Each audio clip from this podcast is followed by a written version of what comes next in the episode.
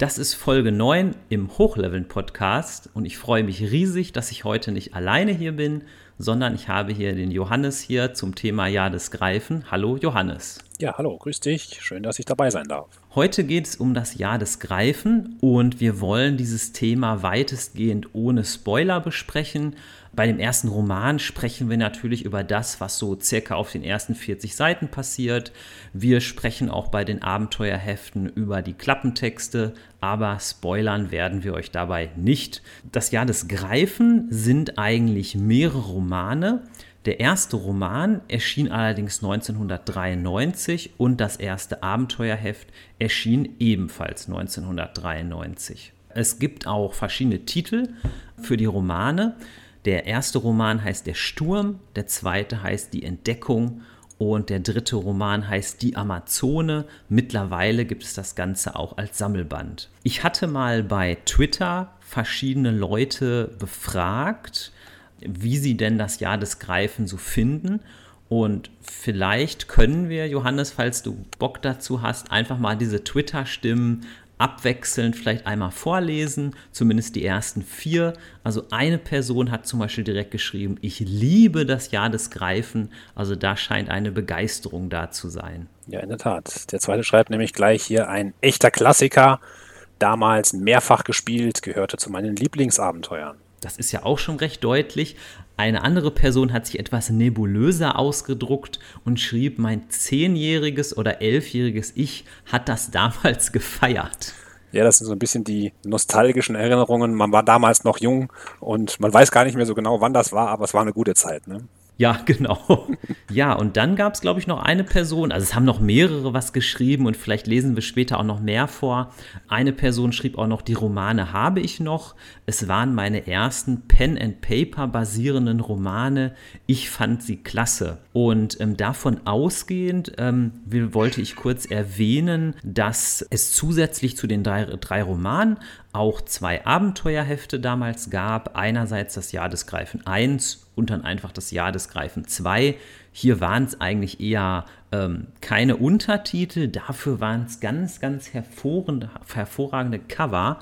Und insbesondere bei dem ersten Abenteuerheft hat mich damals ähm, dieses Cover von dem ersten Heft total fasziniert, denn da ist so ein alter Druide drauf, der so in Felle und Pelze gehüllt ist und der so 15 magische Pfeile erschafft. Und da wollte ich dich auch mal fragen, hat dich damals auch dieses Cover irgendwie angesprochen? Ja, auf jeden Fall. Also das sind ja ähm, wirklich sehr faszinierende Kunstwerke, die es da, die es da gibt. Das war ja auch eine Zeit, in der ja Fantasy-Romane noch mit aufsehenerregenden Covern ähm, verkauft wurden ähm, ja, nicht selten auch mit irgendwelchen leicht bekleideten Damen oder muskulösen Barbaren, die man dann da auch immer wieder findet, die, die äh, irgendwo auf einem Berggipfel gegen Drachen kämpfen oder ähnliches.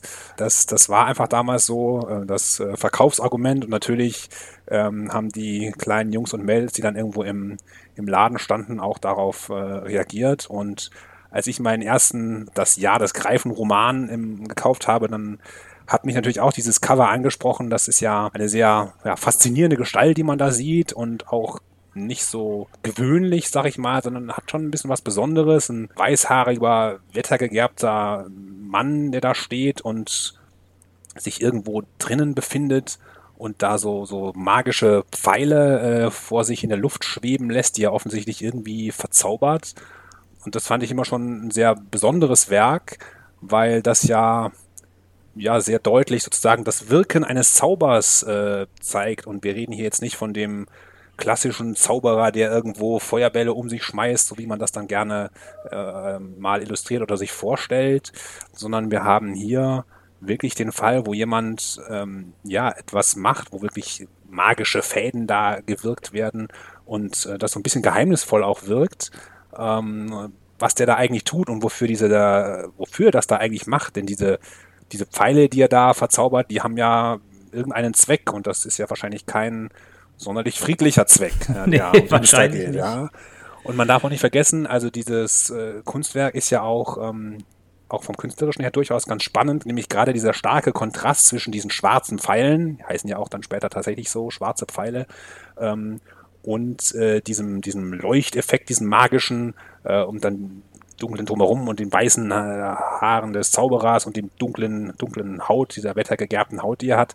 Da sind auch ganz, ganz, ganz starke Kontraste überall dabei, die natürlich das auch sehr intensiv erleben lassen. Und schön finde ich auch, dass dieses Bild vom Larry Elmore heißt der, glaube ich, mhm. dass auch im Grunde der Autor dieser Werke, der Bernhard Henn, ja auch exakt dasselbe in seiner Storyline hat. Das ist ja nicht immer so eine Selbstverständlichkeit in der Fantasy.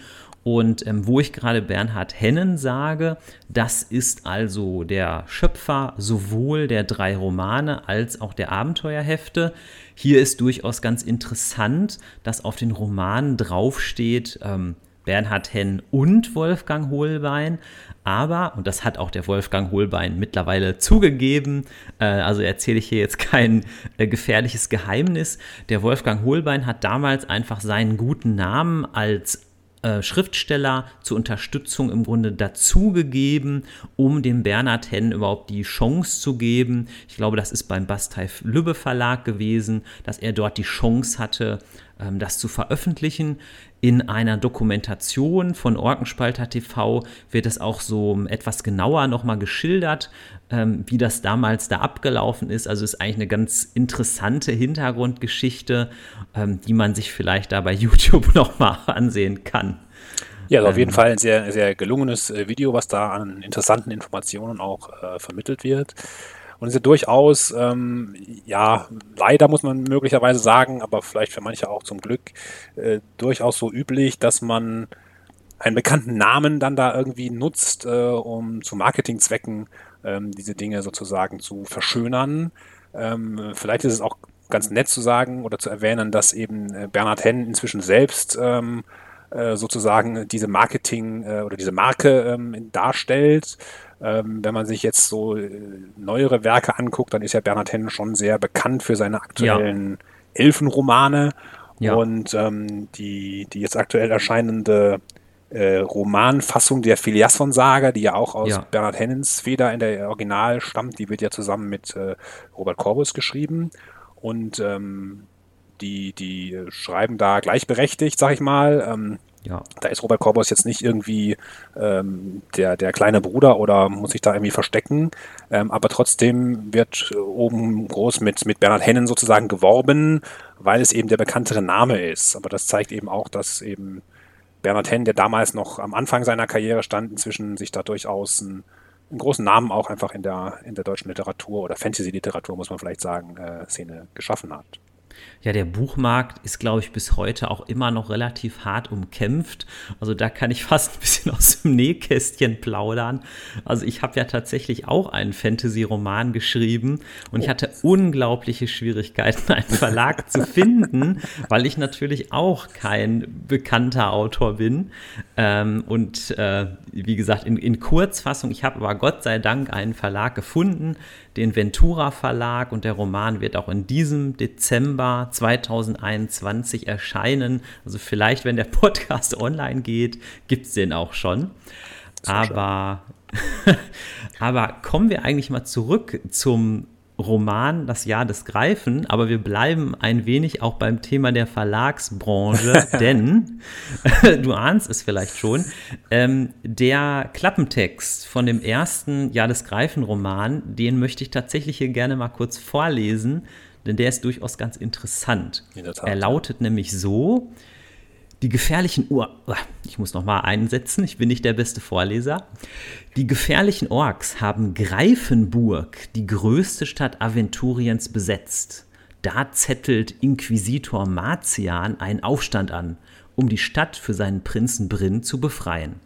Doch statt der kaiserlichen Armee, die eigentlich zu Hilfe eilen sollte, stehen plötzlich weitere Orks vor den Mauern von Greifenburg.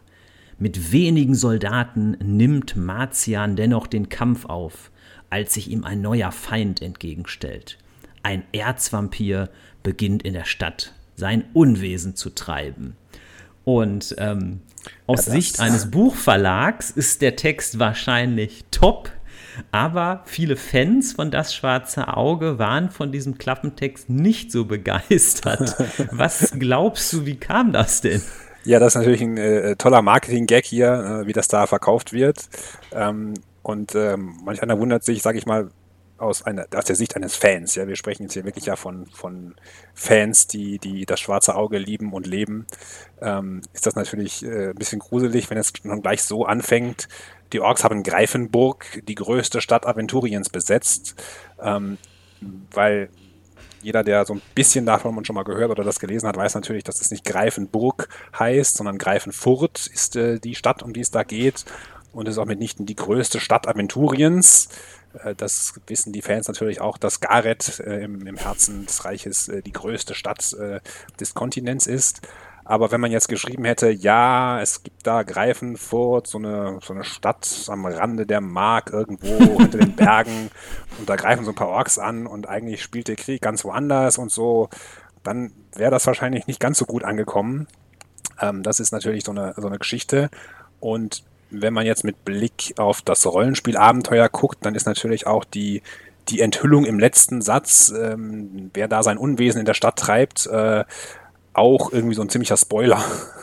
Das, das denke ich äh, auch. Ja, ist natürlich für einen Roman, also da die, die Texte mussten damals natürlich noch ein bisschen reißerisch sein, sind sie ja heute auch als noch. Ähm, äh, da ist das natürlich ganz gelungen, äh, aber für den Fan ist das natürlich so eine, äh, so eine Sache, die, ja, die dann schon so ein bisschen aufstößt, sage ich mal. Ich denke das auch. Ich glaube, die wollten einfach damals vom Verlag ja auch das Wort Vampir irgendwie da drin haben, um dann auch LeserInnen dann damit irgendwie anzuziehen. Ne? Aber selbst bei Greifenburg können sie eigentlich nicht sagen, das ist vertippt, denn es kommt ja tatsächlich zweimal vor. In der Tat, ja. Ähm, Dennoch, trotz dieses etwas ja, seltsamen Klappentextes, ähm, hat ja das Ganze eine ziemliche Erfolgsgeschichte hinter sich. Sowohl die Romane als auch die zwei ähm, Abenteuerhefte. Denn ähm, zum Beispiel 2007 hat dieser Horchposten Verlag ein, finde ich, sehr, sehr hochwertiges Hörspiel äh, oder Hörbuch produziert, ähm, das aber dadurch, dass es einen Sprecher und eine Sprecherin gibt, fast so an so ein Hörspiel schon erinnert. Und das ist auch bis heute noch gut zu beziehen. Das gibt es zum Beispiel bei Audible oder auch bei anderen Plattformen noch ohne Probleme. Und hier hat man dann auch darauf geachtet, dass man in der Beschreibung des Hörspiels, äh, Entschuldigung, des Hörbuches noch so ein paar ähm, ja, aventurische Fakten angereichert hat. Man hat zum Beispiel ähm, aufgeschrieben, dass es im Jahr 19 Hal spielt. Man hat zum Beispiel hier nochmal hinzugefügt, dass Greifenfurt ein wichtiger Handelsknotenpunkt ist, was denke ich auch eine bessere Beschreibung ist. Und man hat auch noch hingeschrieben, dass dieser Inquisitor Marcian ein Mitglied der KGIA ist. Und ja, ähm, da so könnten wir zusammen mal überlegen, was ist denn eigentlich die KGIA, ne? Genau, das sind ja so ein paar ganz spannende Punkte. Also im Gegensatz zu dem ersten Klappentext, der möglichst ein breites Publikum ansprechen sollte, ist das Hörbuch oder ja, Hörbuch dann doch vielleicht etwas, was man ein bisschen gezielter ähm, sucht. Und da fallen jetzt so ein paar Begriffe, die dann vielleicht auch einem, einem heutigen DSA-Spielenden gar nicht mehr unbedingt äh, notwendigerweise was sagen. Das beginnt dann ja schon mit dem fast schon an Asterix erinnernden Klassiker äh, im Jahre 19 Hal. Ja, also ja. Ähm, äh, aus heutiger Sicht, äh, alle Angaben, die wir auf heutigen DSA-Produkten finden, die so kommuniziert werden, sind ja immer in BF, also Bosparans Fall. Ähm, und 19 Hal ist also die, die vorherige Zeitrechnung, die zum damaligen Zeitpunkt noch äh, die übliche war, dass man nämlich sozusagen im 19. Regierungsjahr des Kaisers Hal äh, fand sagte. ich damals, fand ich damals auch, da war ich auch noch jünger, ich fand das durchaus einfacher, weil irgendwie konnte man sich besser merken. Ja, ich fand es gar nicht so schlecht. War nicht so große Zahlen, da ging das irgendwie einfacher und ich fand das auch ganz passend. So, na klar, jeder, jeder Kaiser hat so seine eigene Zeitrechnung, ist ja logisch. Als dann natürlich du kaiserlose Zeiten und hin und her irgendwie da zustande kamen, wurde es dann irgendwann ein bisschen unübersichtlich und aus, aus der Sicht eines äh, ja, Außenstehenden ist natürlich die Zeitrechnung Bosbarans Fall viel einfacher und besser ja. zu handeln, gerade wenn man über längere Zeiträume guckt. Aber damals war halt noch 19 Hal und ähm, eigentlich war es noch Kaiser Hal, der da ähm, der Regierende war. Inzwischen sind wir ja ein paar äh, Generationen weiter. Ich weiß gar nicht, das sind seine, seine Enkelin ja, glaube ich, die jetzt auf dem Thron Würde ich auch sagen, seine Enkelin, ja. Genau. Und dann taucht eben da ähm, noch weiteres auf. Also die Orks sind natürlich nach wie vor eine eine Gruppe äh, von, von Kulturschaffenden äh, in Aventurien, die existieren und die auch mal durchaus als Gegner oder als äh, ja, beteiligte Protagonisten irgendwie eine Rolle spielen. Ja. Ähm, die Inquisition ist mh, hm, vielleicht nicht mehr immer so im Fokus, in einer anderen Rolle möglicherweise heute. Und dann taucht da ja etwas auf, äh, die KGIA. Das wird ja nicht erklärt und äh, das sagt ja einem Außenstehenden erstmal gar nichts. Ja, da, was ist denn die KGIA? Ja? Ähm, diese Abkürzung steht also für die Kaiserlich-Garetische Informationsagentur. Und das ist nicht umsonst so eine, ja, so ein Akronym da oder eine abgekürzte Fassung. Ähm, für mich hat das immer so als, als Kind schon erinnert, irgendwie so an den KGB und äh, ja. so eine Mischung aus KGB und CIA irgendwie, ja. ähm, die da irgendwie ihr Unwesen treibt. Und in den damaligen Zeiten, so im, im, im Kiesowschen äh, DSA, sag ich mal, ähm, wo man gerne nochmal den, den Heldenfiguren dann irgendwie auf die Finger klopfte, ihr bösen Jungs und Mädels, ähm, ihr dürft aber nicht, sonst äh, machen wir dieses oder jenes.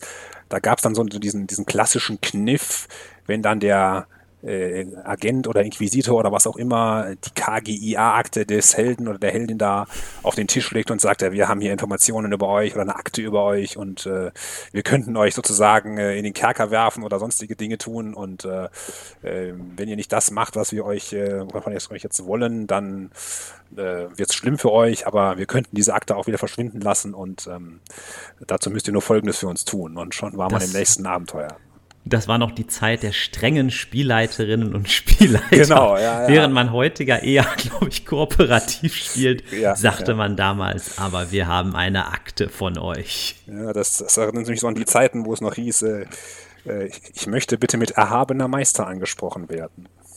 Genau, am besten noch versteckt hinter so einem gigantischen Spielleiterschirm. genau, ja. Ähm, und obwohl ich bis heute viel Pen and Paper spiele, ich zum Beispiel nutze kaum noch den, den so, einen, so einen Sichtschirm.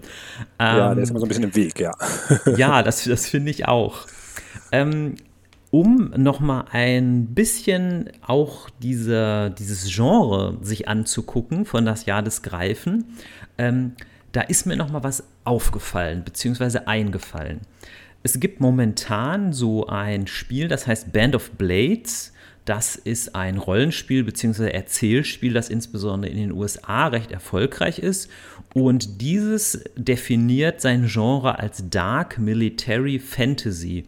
Und so mit Blick auf das Jahr des Greifen habe ich mich so gefragt, es gibt ja eine Belagerung, es gibt Magie, auch schon auf dem Cover. Ähm, es ist gewissermaßen düster. Und da wollte ich dich einfach mal fragen, würdest du das Jahr des Greifen gewissermaßen auch als Dark Military Fantasy bezeichnen? Ja, das ist eine gute Frage. So, so ganz äh, einfach mit Ja oder Nein lässt sich das sicher nicht äh, beantworten. Das wäre ja auch viel zu langweilig.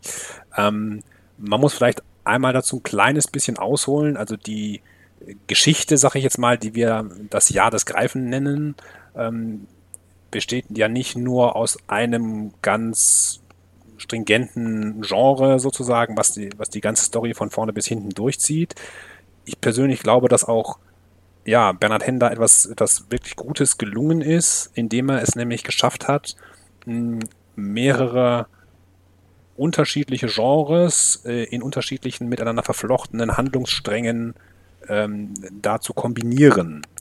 Ähm, und wir haben tatsächlich, äh, ist ja auch offensichtlich, sag ich mal, äh, einen Handlungsstrang, der sich mit dem Genre oder im Genre ähm, Military Fantasy könnte man jetzt äh, in Denglisch sozusagen äh, äh sagen, ähm, äh, einordnen lässt. Ähm, die Frage, wie düster die Warhammer-Fans würden sagen, wie grimdark ist es. Ähm, ja. Das, das ist natürlich so eine, so eine etwas subjektive Einschätzung. Aus heutiger Sicht würde ich das wahrscheinlich eher als ein bisschen harmloser noch bezeichnen. Ja. Aus der damaligen Sicht ging es da aber durchaus schon zur Sache. Ähm, man darf ja nicht vergessen, das schwarze Auge ist ja sozusagen entstanden als ein Alternativprodukt zu Dungeons and Dragons, wenn man so will, ja, weil die Geschichte ist ja schon ein paar Mal erzählt worden. Dungeons and Dragons eben in Deutschland den Markt erobern wollte und dann aber man sich nicht einigen konnte und dann wurde sozusagen mehr oder weniger über Nacht das schwarze Auge aus dem Boden gestampft als äh, deutsches Konkurrenzprodukt. Und ähm, das hatte so ein bisschen, ich nenne das immer gerne das Blümchen-DSA der Frühzeit, ähm, von äh, strahlenden Helden, äh, die, die am Anfang noch in irgendwelche Dungeons hinabstiegen, dort ein paar Monster verkloppten und dann mit Schätzen beladen wieder rauskamen und das, das Geld dann in der nächsten äh, Kneipe versoffen und sich da wieder auf den nächsten Auftrag ähm, einließen. Das war alles noch so ein bisschen harmlos und am Ende ging es irgendwie immer gut aus äh, und es ging auch nicht so, so arg viel. Ähm, das war alles noch so die heile Welt. Äh, und mit dieser großen Kampagne gab es zum ersten Mal auch eine, ja, eine existenzielle Bedrohung der Spielwelt. Dieses, dieses, dieser Krieg, der da im, im Vordergrund steht, der ähm, war schon eine große Bedrohung. Früher wurde das mal so beschrieben, äh, ich weiß nicht, ob das, das sagte, glaube ich, mal jemand zu Kiesau, sagt nach dem Motto, ja, das, was ihr euch da überlegt habt, das, das ist so, wie ihr die Welt gerne hättet. In der Mitte ein großes Deutschland und ringsherum so ein paar kleine Satellitenstaaten, weil in den Anfangszeiten war das Mittelreich. Äh, eine große, mächtige, das größte Reich Aventuriens, das mächtigste Reich Aventuriens, alles toll, toll, toll. Und am Ende so drumherum gab es noch so ein paar ähm, äh, ja, atmosphärische Gegenden. Dann konnte man noch so ein bisschen in die Provinzen. Aranien war eine Provinz. Äh, das Horasreich war auch mal so eine etwas aufstellige Provinz. Alles sozusagen nur so ein bisschen angegliedert, aber es war klar, dass äh, der Kaiser von Gareth quasi äh, die größte, mächtigste und tollste Person im ganzen Kontinent war. Ähm, und das wurde hier so ein bisschen, also nicht nur ein bisschen, sondern das wurde, das wurde ganz deutlich angekratzt. Was im Roman ja so jetzt noch nicht vorkommt, aber in dem, dem Abenteuerband dann auch schon nochmal ausgeführt wird, ist im Grunde genommen das, was wir in der aventurischen Geschichte den Orkensturm nennen, nämlich einen groß angelegten ja, Angriffskrieg äh, der Schwarzpelze, wie sie ja in Aventurien heißen, ähm, gegen das Mittelreich. Und der ist nicht irgendwo an der ersten Ecke abgewehrt worden und danach sind die wieder in ihre Höhlen zurückgekrochen, sondern ähm, da wurden Schlachten geschlagen und das äh, große, starke Mittelreich hat diese Schlachten verloren. Ja, also eine, eine der Anekdoten, die ich da immer sehr faszinierend fand, ähm, ist ja der, der berühmteste General der aventurischen äh, neueren Geschichte, Helme Hafax.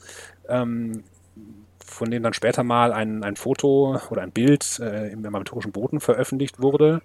Ähm, zu der Zeit dann schon ohne Bart, weil äh, äh, sein berühmtester Spruch war immer, wenn ich diese Schlacht verliere, dann schere ich mir den Bart.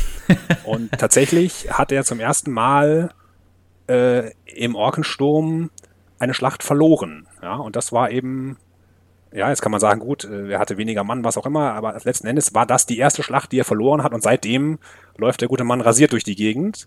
Ähm, und das ist vielleicht nur eine, eine kleine Anekdote im, im äh, aventurischen Boten, aber das zeigt schon so ein bisschen auch, dass da ähm, Marker gesetzt werden, äh, dass die Dinge, äh, dass die Dinge schlecht stehen im Mittelreich. Der Kaiser war zu dem Zeitpunkt verschwunden und das Abenteuer selbst beginnt dann auch mit mit der Schlacht ähm, auf den Silkwiesen südlich von Greifenfurt. Also die Orks haben es geschafft, ins Herz des Reiches zu kommen und greifen die Hauptstadt an, ja. Und die ganzen großen Armeen, die das Kaiserreich hatte, die, die haben das nicht verhindern können. Ähm, das heißt, es geht um eine sehr existenzielle Bedrohung. Und ja. auch später in der Geschichte ist es dann ja so, dass, dass es da sehr dark, dunkel eben wird, weil auch das ist kein, kein schöner also wenn es das überhaupt geben sollte, könnte ein schöner Krieg, wo strahlende Helden äh, große Taten vollbringen und sich feiern lassen, sondern da, äh, da wird gestorben, da, da hungern Menschen, da sind die eingekesselt, äh, da sind welche krank, ähm, äh, da geht es den Leuten schlecht, die frieren, die haben nichts zu essen. Ähm, also denen geht es wirklich übel und das ist auch kein, kein Krieg, der dann in einer schnellen Schlacht entschieden wird, sondern wir haben es mit einer Belagerungssituation zu tun. Und das sind alles Dinge, die aus der Sicht des damaligen äh, Lesers oder Spielers oder äh, Personen, die das eben erleben durften, für, für aventurische Verhältnisse schon ziemlich düster war. Ja, ja und mir, sage ich mal, hat das auch damals richtig gut gefallen und mir gefällt das im Grunde auch bis heute gut. Es ist ja, glaube ich, so auch in der Welt von das schwarze Auge gibt es natürlich verschiedene Richtungen. Es gibt natürlich auch, ähm, ja, Menschen, die eher, sage ich mal, märchenhafte Szenarien spielen mit Feen und Elfen. Aber das ist das hat man vielleicht in meinem Podcast schon so ein bisschen erahnen können. Das ist nicht so ganz meins. Ich bin ja auch im Grunde so eine Art Warhammer-Fan und daher hat natürlich mir auch das Jahr des Greifen so als, als Szenario, als Storyline immer gut gefallen. Es gibt ja sogar, ich sag mal, ähm, ich glaube, das ist kein Spoiler, das kann man zumindest mal andeuten, ähm, eine Gestalt, die einmal vorkommt, die fast so ein bisschen an Nörgel erinnert von Warhammer. Also quasi so als Pestilenzbringer. Richtig, ähm, ja und ähm, ich, ich, glaube auch, dass im Grunde die Community ähm, dieses, dieses Szenario immer wieder unterstützt hat, denn zusätzlich zu diesem Hörbuch gab es dann ja 2013 eine komplette Neuauflage von Das Jahr des Greifen. Und zwar ist das im Grunde auch der Hauptgrund, den ich jetzt sozusagen wie eine Überraschung hier rauslasse, ist das auch ein Hauptgrund, dass der Johannes Heck äh, ein sehr guter Gesprächspartner ist und auch so viel über das ganze Phänomen weiß. Denn äh, du bist ja der Autor auch von diesem Werk oder du bist der Autor von diesem Werk. Das hat, ähm, vielleicht kann ich nochmal da kurz eben die Fakten nennen, das hat 184 Seiten, was ja doch schon eine ziemlich große Erweiterung war, denn vorher waren es so etwa 100 Seiten und ähm, die Neufassung oder Neuauflage des Abenteuers ist auch bis heute eigentlich als PDF problemlos zu bekommen. Kostet so knapp 20 Euro und ähm, lohnt sich auf jeden Fall. Und vielleicht ähm, kannst du mal so kurz skizzieren, wie es denn überhaupt dazu kam, dass sozusagen so ein, ein Abenteuer, was es ja eigentlich schon gab, nochmal komplett eigentlich neu herausgegeben wurde. Ja, das ist in der Tat eine, eine ganz äh, ja, lustige Geschichte, ähm, weil das auch ja nicht irgendwie über Nacht passierte oder es dazu dann irgendwie einen, einen konkreten Auftrag gab, sondern das war damals noch die Zeit, in der das, das Forum von alveran.org noch existierte. Also das war äh, ja für einige oder etliche Jahre eines der, eine der bekanntesten ähm, Websites, die es, die es zu dem schwarzen Auge gab. Äh, die, die startete irgendwie mal mit einem News-Bereich und einem Expertenforum, damals wurde das genannt, und äh, schaukelte sich dann immer weiter hoch ähm, und war dann über einige Zeit lang eines der am intensivsten frequentierten äh, Internet-DSA-Foren, die es überhaupt gab. Also das, das war schon ja, sehr belebt und da gab es sehr viel Aktivität. Und in diesem, auf dieser Seite gab es damals auch m, hm, bestimmte Sonderbereiche, äh, die tatsächlich sogar ähm, abgeschlossen waren. Also es gab damals eine, einen Bereich, der sich Abenteuerwerkstatt nannte, der also dazu diente, dass ähm, Fans des Schwarzen Auges sich zusammentaten, wenn sie Abenteuer schreiben wollten und dann vielleicht einer oder auch mehrere äh, ein Abenteuer entwickelten und in diesem, in diesem geschützten Raum, wo man nicht eben jeder Zugang hatte, der nicht öffentlich war, ähm, Abenteuer entwickelten äh, und, und äh, sich da eben Tipps und Unterstützung von anderen holen konnten. Und in diesem, nicht in diesem Abenteuerforum, sondern in irgendeinem allgemeinen Forum ähm, kam damals irgendwie mal die Idee hoch, ähm, so 2004 war es, glaube ich, ähm, da, da brachte auf Initiative eines bestimmten Users, der das dann anstoß, ähm, kam eben die Idee, ja, man könnte doch eine Neuauflage des, des äh, des Greifen äh, machen ähm, und die sozusagen dann als offizielles Produkt rausbringen. Und da muss ich fast mal zwischenhauen. Das ist ja auch eigentlich eine ganz schön krasse Idee. Denn ähm, es ist ja nicht so, was ich in der ersten Sekunde dachte, dass als ich das hörte, dass man jetzt einfach das erste Heft und das zweite Heft ähm, in, in einen Buchdeckel gepackt hat und vielleicht noch zwei Karten hinzugefügt hat, sondern es ist ja wirklich eigentlich von, von Grund auf wurden da ja nochmal neue, ganz, ganz viele neue Texte geschrieben. Es wurde nochmal auf die Dramaturgie und auf die Handlungsfreiheit und auf bestimmte Ankerpunkte eingegangen. Das ist ja schon eigentlich ein Riesenprojekt gewesen, ne? Ja, das ist tatsächlich ein Riesenprojekt und ähm, man könnte vielleicht sagen, wenn ich damals gewusst hätte, äh, was für ein großes Projekt das ist, dann hätte ich es vielleicht auch gar nicht gemacht. ähm, aber dazu kommen wir vielleicht gleich. Ähm, also tatsächlich ähm, klingt das im ersten Moment wie eine völlig bekloppte Idee. Aber man muss sich ähm, vielleicht nochmal vor Augen halten, ähm, es gab ja ähm, damals schon äh, ich weiß nicht genau, wann die erschien, aber das große Vorbild war im Endeffekt die, die Borberat-Kampagne. Ja, ja. Ähm, weil bei der gab es ja genau das. Die Borberat-Kampagne ist ja, ähm, die alten Fans äh, wissen das alle aus dem FF, ist ja über verschiedene ja, Verlagskomponenten oder auch tatsächlich Verlage dann auch ähm, in einzelnen Abenteuern erschienen über einen sehr langen Zeitraum. Und ähm, da die nicht von Anfang an so geplant war, äh, war das so ein bisschen stückelig, sage ich mal, so ein bisschen nicht wie aus einem Guss, sondern setzte sich halt erst so nach und nach zusammen, weil so wurde es halt auch geschrieben. Äh, und man hat dann tatsächlich, weil die eben so beliebt war und weil natürlich bei diesen Printprodukten auch oft das Problem ist, dass sie dann irgendwann vergriffen sind äh, und die Nachfrage da eben sehr hoch war, hat man damals das Potenzial schon erkannt, man könnte da mit einer Neuauflage äh, durchaus ein, ein, gutes Produkt anbieten. Und es gab zur damaligen Zeit auch eine, eine Webseite, eben das Baubarat-Projekt, die über einen langen Zeitraum sehr viel, sehr gutes Material ähm, zusammengetragen hat. Ähm, und die haben das sozusagen ja, exemplarisch vorgemacht, wie das funktionieren kann, äh, wenn man auch von Fanseite da wirklich ein Angebot hat, dann ist, hat der Verlag das irgendwann entsprechend gesehen und gewöhnlich und gesagt, Mensch, so eine Neuauflage wäre wirtschaftlich interessant und da gibt es einen Haufen Leute, die da Unmengen an Material zusammentragen. Da muss es doch irgendwie möglich sein, äh, dass die das äh, jetzt nicht falsch verstehen, äh, für uns machen. Ja, die Leute wurden natürlich schon dafür bezahlt und haben einen entsprechenden Auftrag gehabt. Ähm, aber äh, das hat eben sozusagen das befeuert. Und das war eigentlich ja die erste große Geschichte, wo, wo alte Produkte nochmal in einer Neuauflage verarbeitet wurden, die auch nicht eine neue Auflage im Sinne von wir drucken den gleichen Text nochmal neu wieder irgendwo ab ist, sondern die auch starke inhaltliche Anpassungen ähm, verlangte. Und das war bei der Bobarat-Kampagne auch relativ wichtig. Und so kam eben diese am Anfang vielleicht etwas äh, spinnert erscheinende Idee, das für das Jahr des Greifen zu machen, weil das auch damals schon eines der beliebtesten, eine der beliebtesten Geschichten und nicht nur Abenteuer ähm, in der Welt des schwarzen Auges war. Und so wie das damals halt im Albaran Forum auch war, äh, dann, dann stürzten sich da die Leute drauf und dann waren auch schnell 20 Leute da irgendwie gefunden, die da alle mitmachen wollten. Ähm, und dann hat man einen eigenen Projektraum gegründet und dann ging da ganz viel los und dann wurde geschrieben und Ideen gesammelt und gemacht und getan.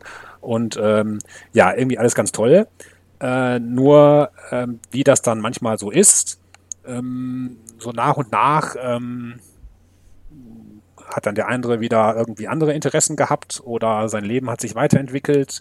Äh, der Initiator äh, des Projektes ähm, hat dann, glaube ich, irgendwann sein Studium begonnen und ähm, konnte sich dann auch nicht mehr diesen Dingen widmen, sondern musste, musste sich mit anderen Sachen ähm, beschäftigen, um sein Leben irgendwie in den Griff zu kriegen.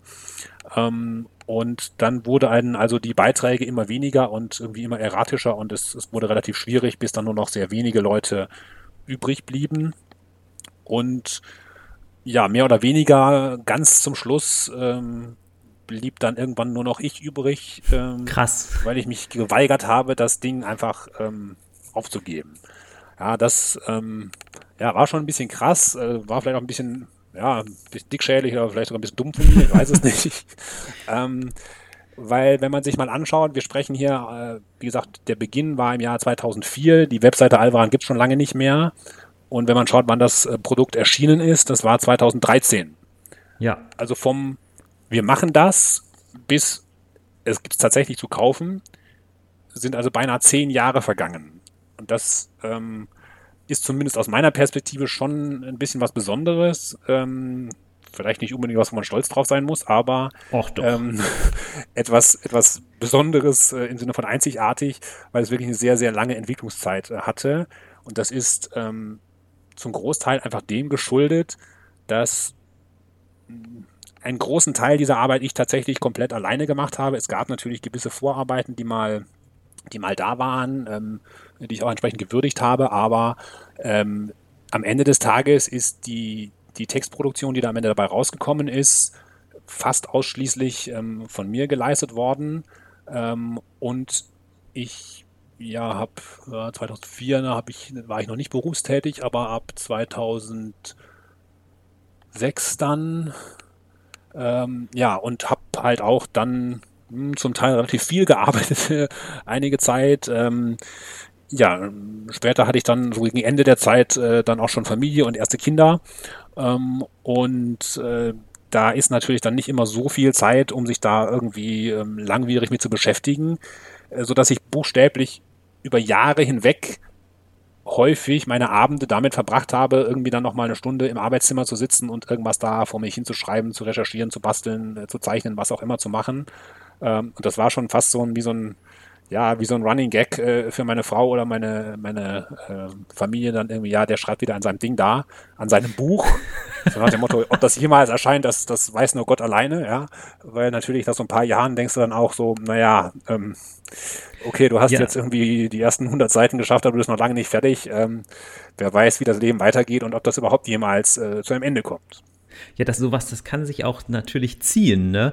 Und was ich aber an der ganzen Sache irgendwie cool finde, ist, dass es natürlich auch zeigt, dass irgendwie Pen and Paper beziehungsweise halt Rollenspiele, ähm, was das eigentlich für ein Hobby auch ist, wie viel Kreativität letztlich daraus erwächst, dass erst überhaupt bei Alvaran sich da Leute finden, da ein Brainstorming machen, verschiedene Sachen ähm, schreiben und das ist ja teilweise auch bis heute immer noch so in den verschiedenen Rollenspielsystemen, dass da immer ähm, ja auch kreative Fans dann irgendwie auch zu AutorInnen werden und äh, da aktiv werden. Das finde ich ja auch irgendwie eine tolle Sache. Und dass das Jahre gedauert hat, das kann ich mittlerweile auch verstehen, weil auch so Wege, das zu lektorieren, ähm, das, das dauert ja auch richtig, richtig lange. Ähm, denn, ähm, also da kann ich auch noch mal ein bisschen kurz aus dem Nähkästchen plaudern mit einem Kumpel, der die Website Pen, Paper und Dice hat. Ähm, da arbeiten wir halt so an, an, so einer Spielhilfe, so einem Fanzine für so ein Rollenspiel, das heißt Ironshorn. Und da haben wir auch sehr, sehr lange jetzt gearbeitet und haben sehr, sehr lange gebraucht, das zu lektorieren. Und das hat, sage ich mal, in Anführungsstrichen nur 80 Seiten. Aber auch da hat das Lektorieren einfach ewig gedauert. Ja, das sind einfach auch äh, umfangreiche Dinge. Und ähm, ich meine, ein, ein ja, eine Eigenschaft, ein Markenzeichen vielleicht auch ähm, von, von Rollenspielen, speziell auch im deutschen Raum kann man vielleicht sagen, ist es ja durchaus, dass, dass es da eine gewisse Durchlässigkeit zwischen Fan, Autor und, und, und Schaffendem äh, gibt. Ähm, dass, dass Leute, die das lesen, auch eben vielleicht zu Menschen werden, die das dann schreiben, ähm, dass äh, Künstler, die privat irgendwo was zeichnen, dann vielleicht auch mal für offizielle Produkte was beitragen oder aber, dass man, wenn man ein Projekt stemmen will, irgendwie in der Community nachfragt, gibt es nicht vielleicht Leute, die Interesse hätten, aventurische Kleidungsstücke zu zeichnen oder sonst irgendwelche Dinge. Und man findet tatsächlich auch Leute, so, so ja. unglaublich das vielleicht auch manchmal klingen mag. Es gibt zu den, den wildesten Ideen irgendwie dann doch äh, Menschen, die daran Interesse haben und die sich da beteiligen. Ähm, das ist heute natürlich durch unsere Kommunikationsmöglichkeiten noch leichter, als es damals war. Aber selbst in der Frühzeit des, des Schwarzen Auges, die, die, die, ja, wie soll ich sagen, erste, zweite Generation von, von äh, Inhaltsschaffenden waren ja zum Teil auch äh, Fans, ja. Also so Leute wie Thomas Römer, der, der lange Zeit der Inbegriff der DSA-Redaktion war, ja. Ähm, hat ja auch als Fan gestartet, ja. Ähm, äh, selbst, selbst Leute wie Hartmann von Wieser haben sich ja sozusagen eingebracht, indem sie damals einfach Briefe an die Redaktion geschrieben haben äh, mit irgendwelchen Vorschlägen, was sie denn alles in der Welt anders und besser machen würden. Äh, und äh, damals hat man halt auch händeringend Leute gesucht und ähm, hat die dann auch beauftragt und äh, ja, zum Teil auch ja wirklich sehr, sehr erfolgreich dann da als Schaffende tätig zu sein.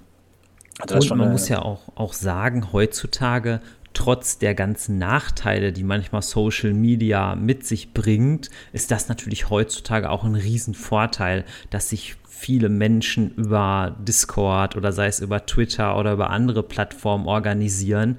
Und wie du das gerade schon beschrieben hast, man kann natürlich heutzutage auch deutlich einfacher mal so eine Frage stellen, denn ähm, als mein Roman zum Beispiel dann fertig war und ich dann irgendwann endlich einen Verlag hatte, ging ja auch die Frage dann plötzlich auf, ja, was gibt es denn eigentlich für ein Cover? Und ähm, ich hatte zwar eins total vor Augen, aber ich bin alles andere als ein Künstler, also zeichnen kann ich überhaupt nicht. Ähm, und dann, weil das ein sehr, sehr kleiner Verlag ist, fragten die auch mich, ähm, wüssten sie wen, der vielleicht dieses Cover machen könnte? Und ich habe dann tatsächlich über Twitter die Dorothee Wittstock gefunden, die wirklich ein fantastisch gutes Cover da geschaffen hat, wo ich wirklich einfach Bauklötze gestaunt habe. Denn es war so ein Stück weit die Schwierigkeit, dass es zwar zwar ein Fantasy-Roman ist, aber ein Fantasy-Roman mit Schusswaffen, die dann auch aufs Cover sollten. Also da ist dann eine Person mit Muskete und eine Person mit so einer Steinschlosspistole und das sollte auf jeden Fall aufs Cover. Und da musste man natürlich auch erstmal jemand finden, der das so gewissermaßen verknüpfen kann. Ja, da reicht nicht das Stockfoto, da muss man dann schon ein eigenes Bild tatsächlich haben, ja. Genau, und das ist der Dorothee wirklich sehr, sehr gut gelungen. Deswegen habe ich sie hier sehr gerne auch nochmal erwähnt. Äh, Stichwort Twitter. Wir haben am Anfang ja so ein paar ähm, Twitter-Stimmen vorgelesen. Und ähm, da möchte ich, und ich hoffe, da sind wir auch noch gut in der Zeit, ja, das passt, da möchte ich noch mal zwei Sachen kurz vorlesen. Nämlich einmal hat eine Person geschrieben, ich liebe das Jahr des Greifend. Marzian ist einer meiner Lieblingscharaktere. Und da will ich noch mal einmal ganz kurz äh, skizzieren. Also Marzian ist ein Inquisitor, der zumindest in den Romanen absolut die Hauptfigur ist und auch in den Abenteuerheften relativ viel vorkommt. In den ähm, Romanen wird er auch noch weiter aus, ähm, ausdetailliert, dass er dem, dem Gott Praios sehr nahe steht, aber trotzdem niemals ein richtiger Praios geweihter geworden ist. Ich hoffe, ich beschreibe das hier richtig. Und ähm, dass er auch irgendwie ein ganz schweres Schicksal hatte, dass er irgendwie eine Geliebte hatte und die sollte irgendwie eine Hexe sein. Und dann musste er selber sozusagen bei ihrer Hexenverfolgung mitwirken. Und ähm, ich muss sagen, ich bin da etwas zwiegespalten. Ähm, ich finde ihn teilweise so ein bisschen over the top. Also er ist schon interessant als Hauptcharakter, aber teilweise ist das mir oft auch etwas too much. Und da frage ich mal dich, und ich beziehe mich jetzt, glaube ich, eher auf die Romane. Ähm, wie findest du ihn denn als Hauptfigur? Ja, also das ist so ein bisschen natürlich auch die, die Zeit, wie damals Fantasy äh, gestaltet wurde, ähm, das, das mag aus heutiger Perspektive manchmal ein bisschen ähm, ungewöhnlich vielleicht erscheinen, aber äh, so diese Larger-than-Life-Figuren äh, waren damals vielleicht noch eher die, die Norm als die Ausnahme. Ja, wenn wir hier an ähm, auch wenn der natürlich deutlich älter ist, äh, Figuren wie Conan den Barbaren ja. denken, der ja auch ähm, äh, in Howards Beschreibungen immer, ja, das ist der Barbar, der ist der, der Zivilisation und der Kultur eigentlich überlegen und alle diese Dinge. Der ist ja irgendwie immer äh, besser, größer, toller, äh, schöner, stärker ähm, äh, und, und, und überzeichnet, muss man natürlich sagen. Ja. Auf der anderen Seite finde ich halt auch, ist es in der Situation eigentlich eine ganz, ganz interessante Perspektive und vielleicht auch eine, eine notwendige, weil wir müssen hier natürlich zugestehen, die, die Situation, in die sich diese Figur nachher in den Romanen begibt, das ist ja eine Extremsituation. Ja? Also ja. Äh, wer von uns wollte sich schon überhaupt jemals in einer solchen Lage befinden und solche schwerwiegenden Entscheidungen treffen? Ähm, das, das ist ja, äh, da würden ja die meisten Leute, also mich eingeschlossen, dran zerbrechen. Ja, das ja. ist ja, äh, dazu muss man ja schon irgendwie ein bisschen spinnert sein. Ähm, also so die, die ganz großen, auch irgendwelche Unternehmer unserer Zeit, ob es jetzt Elon Musk äh, ist oder, oder irgendwie äh, Steve Jobs oder sonst äh, welche Leute, die wirklich, ähm, kann man glaube ich sagen, Großes erreichen. Äh, das sind ja keine normalen Leute, die sind ja auch alle ein bisschen gaga und ähm, äh, die sind auch so ein Stück weit, kann man vielleicht sagen, dieses Larger-than-Life-Syndrom haben die durchaus auch, ähm, weil die halt vielleicht schon alleine äh, ja in einer Form und an sich glauben, äh, die die anderen Leuten mit äh, einem Rest von Selbstzweifeln irgendwie niemals möglich wäre. Und das ist natürlich in einem gewissen Umfang hier auch äh, bei Marcian der Fall, damit er diese, diese verrückten Dinge überhaupt irgendwo überstehen kann. Und man muss sich ja auch mal, das ist vielleicht das ein bisschen eintauchen in die Geschichte, aber vor Augen halten, wie nachher dieses, dieses Gemenge dann ist. Er er ist ja, wie du schon gesagt hast, ein, ein Inquisitor. Inquisition ist ja im Grunde genommen im Aventurien eine, ähm, eine Organisation innerhalb der Preiuskirche, meint man, wobei er eben eine schon auch charakterisiert wird durch diese große Ausnahme, dass er ein Inquisitor ist, aber kein Preiusgeweihter, was eine sehr große Ausnahme darstellt. Und nur dadurch ist er ja auch eigentlich in der Lage, diesen Geheimauftrag zu erfüllen äh, und ähm, Dinge Geheimmissionen und Täuschungsmanöver und solche Dinge überhaupt anzuwenden, die er sich mit einem Inquisitor, der Prius-Geweihter ist und den Idealen der Priuskirche folgt, so gar nicht vereinbaren lassen. Und genau, dann kommt es daran. ja zu einigen Entscheidungen auch, die sehr fragwürdig sind aus Sicht einer Priuskirche. Also das ist ja auch in seinem Hintergrund schon so eingelegt, du hast es vorhin auch äh, ange, angedeutet.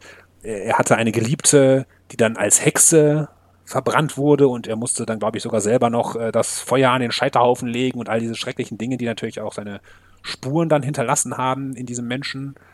Ähm, das ist schon sehr gravierend und im, im Verlauf der Geschichte ist er zwar ein, ein harter Kommandant, der schwierige Entscheidungen trifft, aber er wird dann auch von den Bürgern der Stadt Greifenfurt irgendwann nur noch gehasst. Ja, alle mhm. wollen ihn am Ende nur noch, nur noch sterben sehen und äh, obwohl er ähm, ja, obwohl er nachher ganz äh, zum Schluss in dem Roman dann auch durchaus eine, eine ja, hohe Anerkennung von, von Prinz Brinn erhält, der dann äh, sozusagen das Banner der Orks auf seinem Scheiterhaufen, wenn er dann, nachdem er dann gestorben ist, äh, verbrennt, ähm, ist er kein beliebter Mann, ja.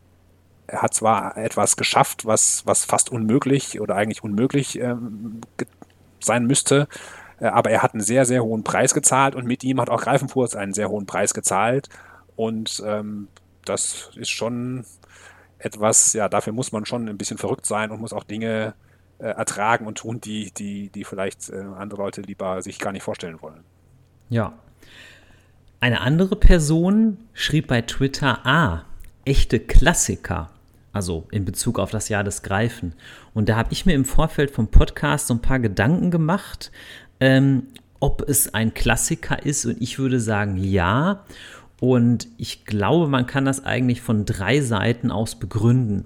Einmal, glaube ich, ist es ein Klassiker, weil so klassische DSA-Figuren da vorkommen, wie zum Beispiel der Helme Hafax, den du schon genannt hast, dann auch der Großinquisitor Dexter Nemrod, der damals bei das Schwarze Auge sehr, sehr bekannt war, auch der Admiral Sanin als einer der besten Seemänner oder ähm, ja, von der, von der Flotte sozusagen, die da besonders kompetent sind, kommt vor.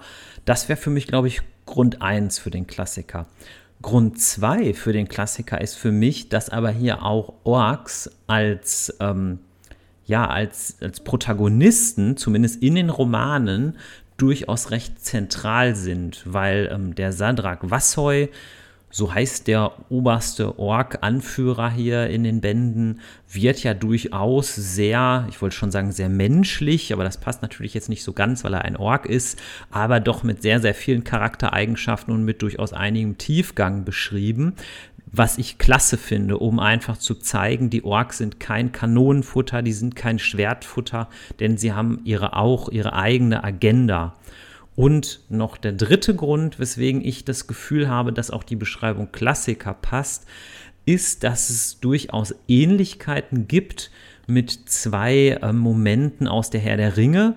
Einmal ähm, denke ich da an Helms Klamm, wo eine Belagerung ist, die durchaus vergleichbar ist mit der Belagerung Greifenfurts und natürlich auch die Belagerung von Minas Tirith, die ja auch in Herr der Ringe eine wichtige Rolle spielt. Und da finde ich einfach cool, dass man hier nicht versucht hat, das irgendwie nachzumachen, sondern dass man dieses grundsätzliche Setting einer Belagerung durch Orks neu interpretiert hat und mit neuen Facetten versehen hat. Also würde ich das mit der Beschreibung echter Klassiker unterstützen. Und ich glaube, so wie ich dich bisher verstanden habe, würdest du es wahrscheinlich auch unterstützen.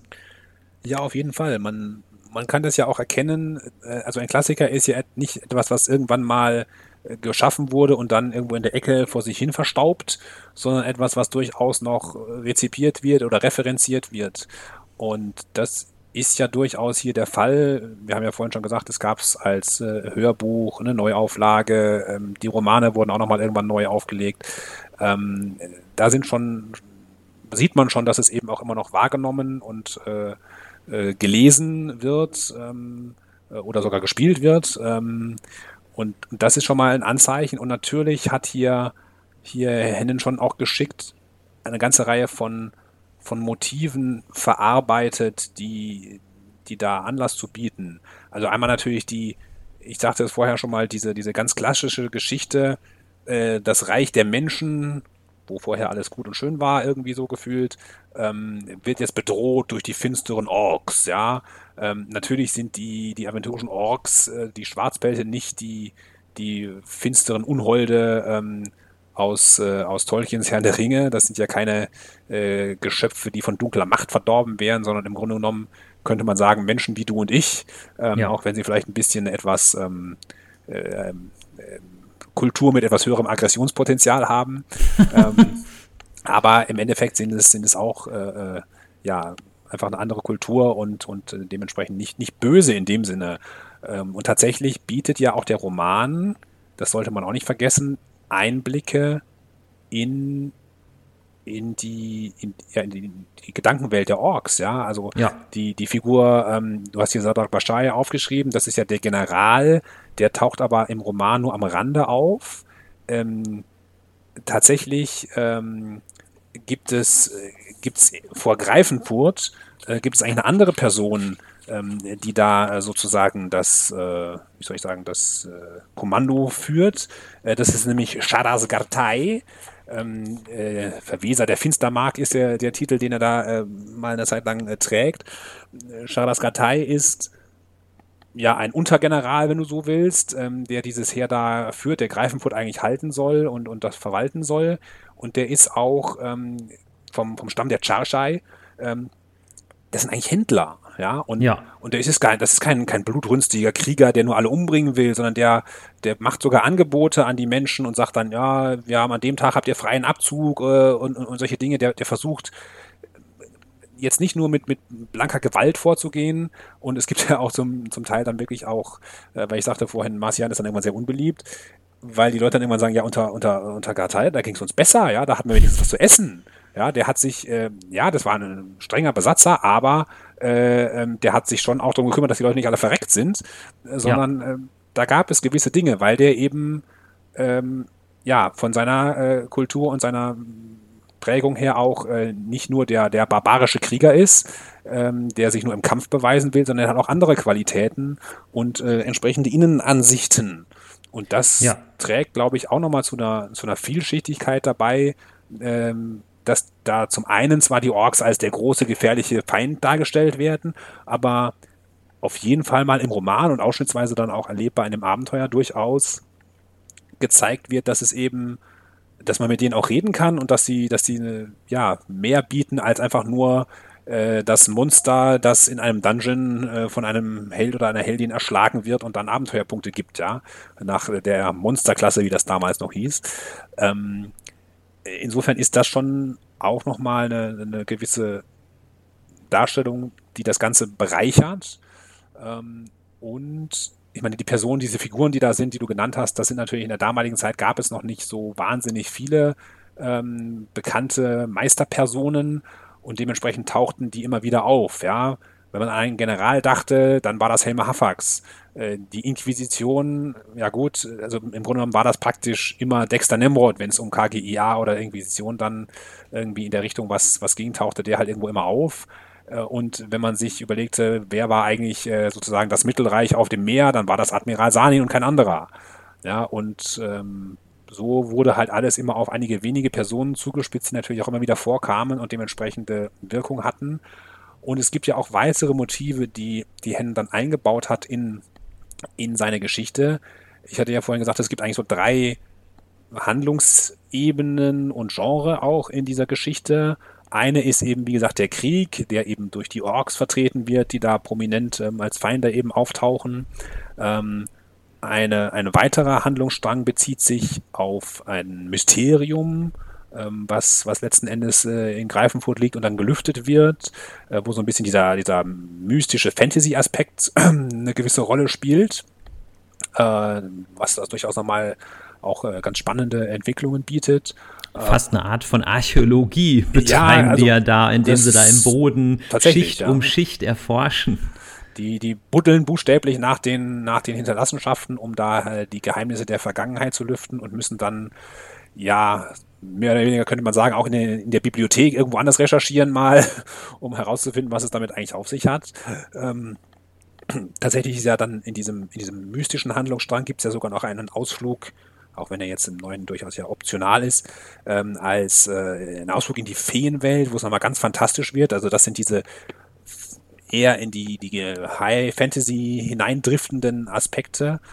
Ähm, und dann gibt es ja noch den dritten Plot mit der Figur, die auf dem Klappentext vom Roman ja gleich prominent erwähnt wird, ähm, wo wir dann von dem Vampir sprechen, der sich mit einem, ja, eher so ein bisschen Horror- und Detektivplot beschäftigt, der nochmal wieder ein drittes äh, Genre öffnet. Und natürlich ist der Vampir auch ein ganz klassisches Motiv von, von Fantasy-Geschichten. Ähm, und diese, diese Dinge, die da drin sind, der klassische Krieg, Kampf gut gegen böse, auf der, auf der Ebene von Ländern und Kulturen, ähm, äh, das, das Erforschen eines mystischen Geheimnisses äh, und einer, einer großen Gefahr, äh, die davon ausgeht, äh, und dann noch dieser, dieser ähm, Kampf im Inneren, äh, der Detektiv äh, mit dem Horroraspekt gegen diesen Vampir da, das sind, sind ja alles sehr, sehr klassische Motive, die in Fantasy-Geschichten eben vorkommen und die werden ja hier miteinander verwoben und, und bieten also so eine, ja, ein Potpourri, was da ähm, ja, mehrere Seiten bespielt und wo sicher auch jeder dann irgendwo was finden kann, ähm, was ihn auch anspricht. Und das, denke ich, macht einen Großteil äh, des Erfolges hier an der Stelle aus. Ja, das Abenteuer, also sowohl das neuere als auch das Originalabenteuer sind ja auch teilweise recht progressiv. Also ich finde selbst das Abenteuer von Bernhard Henn ist dahingehend progressiv. Du hast ja gerade einmal den Charas Gartei angesprochen, dass zum Beispiel bei ihm tatsächlich wortwörtlich steht, obwohl er auf den ersten Blick kriegerisch wirkt, ist er im Grunde für einen Ork relativ friedliebend. Und was ich auch ganz schön finde, ist, dass er zwar für Menschen Charisma 6 hat, aber dass extra nochmal hingewiesen wird, dass er aus Orks Sicht Charisma 13 hat. Ähm, ja, und ähm, es ist so, vielleicht am Schluss kommt sozusagen nochmal ein heißes Eisen oder eine etwas schwierige Frage.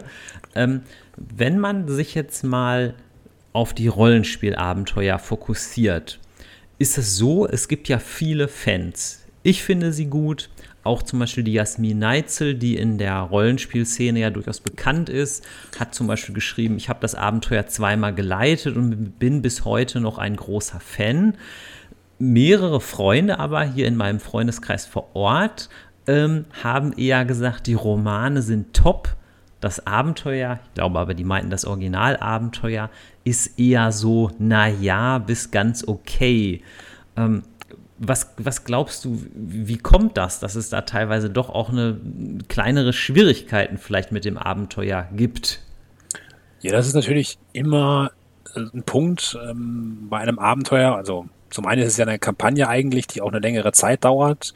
Äh, da, äh, sage ich mal, immer äh, das, das hochzuhalten und dran zu bleiben und das äh, so zu gestalten, dass es, dass es gut und spannend und interessant ist, ist nicht ganz einfach.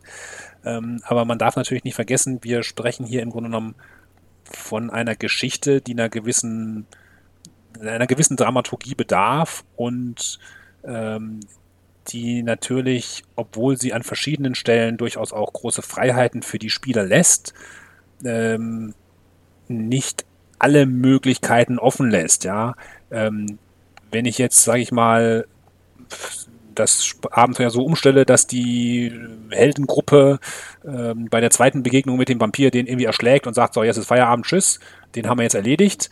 Ähm, und dann ähm, drei Sitzungen später ähm, gesagt haben, so, jetzt äh, haben wir hier unsere äh, keine Ahnung, magischen Flammenballwerfer irgendwie da oben installiert. Wir haben uns da irgendwas ausgedacht, wie wir das ähm, Regelsystem austricksen und jetzt bombardieren wir die, die Ork-Armee und äh, ja, rein rechnerisch haben wir jetzt schon mal die ersten äh, 500 Orks gekillt. Dann ist das Krass. Abenteuer natürlich relativ schnell zu Ende, was. ja. ähm, und natürlich, ja, das, das sind irgendwo dann auch Grenzen, ähm, die dann da gesteckt sind und gewisse, gewisse Ereignisse, die ich sage jetzt mal ganz frech, passieren müssen, damit am Ende da überhaupt noch eine, eine, fortschreitende, vernünftige Geschichte, mit der man auch spielen kann, rauskommt. Und das ist natürlich was, was man, mm, was nicht allen gefällt und was nicht immer ähm, gut gelingt. Es kann natürlich da klar auch Momente geben, in denen sich dann Leute eingegrenzt fühlen und sagen, ja, warum darf ich das jetzt nicht? Warum geht denn das jetzt nicht? Und keine Ahnung, dann kommt dann noch irgend so ein komischer Dämon, der die Leute krank macht. Da können wir ja gar nichts gegen tun. Weil was man natürlich auch sagen muss, es gibt eben gewisse Setzungen, dass eben Greifenfurt nicht in zwei Tagen befreit wird und das Mittelreich dann gerettet ist. Das wäre vielleicht auch im Rahmen der Spielwelt, wenn man sie konsistent als Spielwelt halten will und nicht wie in D&D, sage ich mal, das Prinzip pflegt, alles dreht sich nur um die Helden und die Welt muss nicht irgendwie ein konsistentes Bild ergeben, solange sie nur gamistisch für die Spielenden funktioniert. Dann, dann ist es ja auch etwas unglaubwürdig, dass da irgendwie drei, vier Mannequin das machen und den ganzen Krieg drehen, was irgendwie zuvor äh, hunderten Soldaten nicht gelungen ist. Weil die anderen Leute in Aventurien sind ja auch nicht alle nur Trottel und können gar nichts. Ja, das, das ist ja. ja vielleicht auch noch ein Punkt. Von dem her gibt es einfach gewisse Grenzen und man muss in so einem Abenteuer, wir hatten vorhin gesagt, ja, ist das vielleicht auch so ein bisschen grim dark? Ja, ist es. Und das funktioniert natürlich nur deswegen, weil eben nicht alles sofort zum Guten gewendet werden kann. Ja, die Stadt kann nicht durch zwei Angriffe und zwei Ausfälle irgendwie ins Orklager befreit werden. Wenn die Nahrung knapp wird, dann, dann ist es nicht möglich, äh, dass ich meine Heldin nach draußen schleichen lasse äh, und irgendwie einen Sack Reis irgendwo bei den Orks klaue und danach ist die Lage wieder gerettet. Nee, das ist nicht ja. so, ja sondern es, es gibt da schlimme Dinge zu erleben. Diese, diese Düsternis und Verzweiflung des Krieges spielt da eine Rolle und das, das kann ich durchaus auch sagen aus den Zeiten, wo ich das dann geleitet habe. Wenn man es da übertreibt mit den, mit den schlechten Nachrichten, dann schlägt das auch aufs Gemüt. Und ich das, äh, das ist, glaube ich, ein Punkt, der dann auch durchaus ähm, schwierig ist, wenn man sich dann nicht nur als Held, sondern auch als Spieler gefangen fühlt in dieser stellenweisen Machtlosigkeit, die durchaus da mal eine Rolle spielt. Und man muss dann, glaube ich, auch aus Sicht der Spielleitung schon die Balance finden zwischen die Dinge sind so und sie sind nicht gut, weil es nun mal Krieg ist und ihr belagert seid und, und es Gefahren gibt und Menschen sterben oder hungern oder frieren oder traurig sind, Angehörige verloren haben und, und, und. Äh, und auf der anderen Seite, wir möchten ja schon noch, dass die, die Heldenfiguren, die ihr verkörpert, dass die was bewegen können, weil man spielt ja nicht Rollenspiele, um sich in, in äh, Angst und Verzweiflung hineinzudenken, ja, sondern man möchte ja ähm, eigentlich eher ein, gutes Gefühl am Ende des Tages haben. Und das muss man natürlich dann auch irgendwo bedienen und gucken. Ähm, meine Spieler sprechen dann natürlich immer gerne von dem, wir brauchen Erfolgserlebnisse, damit wir uns da irgendwie wiederfinden, damit das Spaß macht. Das ist ja auch richtig und die sollte es ja auch geben. Ähm, bei so einer langen Kampagne muss aber die Spielleitung natürlich immer wieder gucken, was packt sie jetzt in eine Sitzung rein, ähm, wie sind die Dinge abgestimmt, ähm, damit das dann auch in einem guten Gefühl, sage ich mal, sich äh, sich niederschlägt, das ist was, was einem das Abenteuer jetzt nicht einfach abnimmt, sondern das muss quasi immer wieder neu geplant werden und neu zusammengestellt werden. Genau. Also ich denke, man kann aus dieser Kampagne das Jahr des Greifen eigentlich, glaube ich, zwei Spielleiter oder Spielleitungstipps lernen.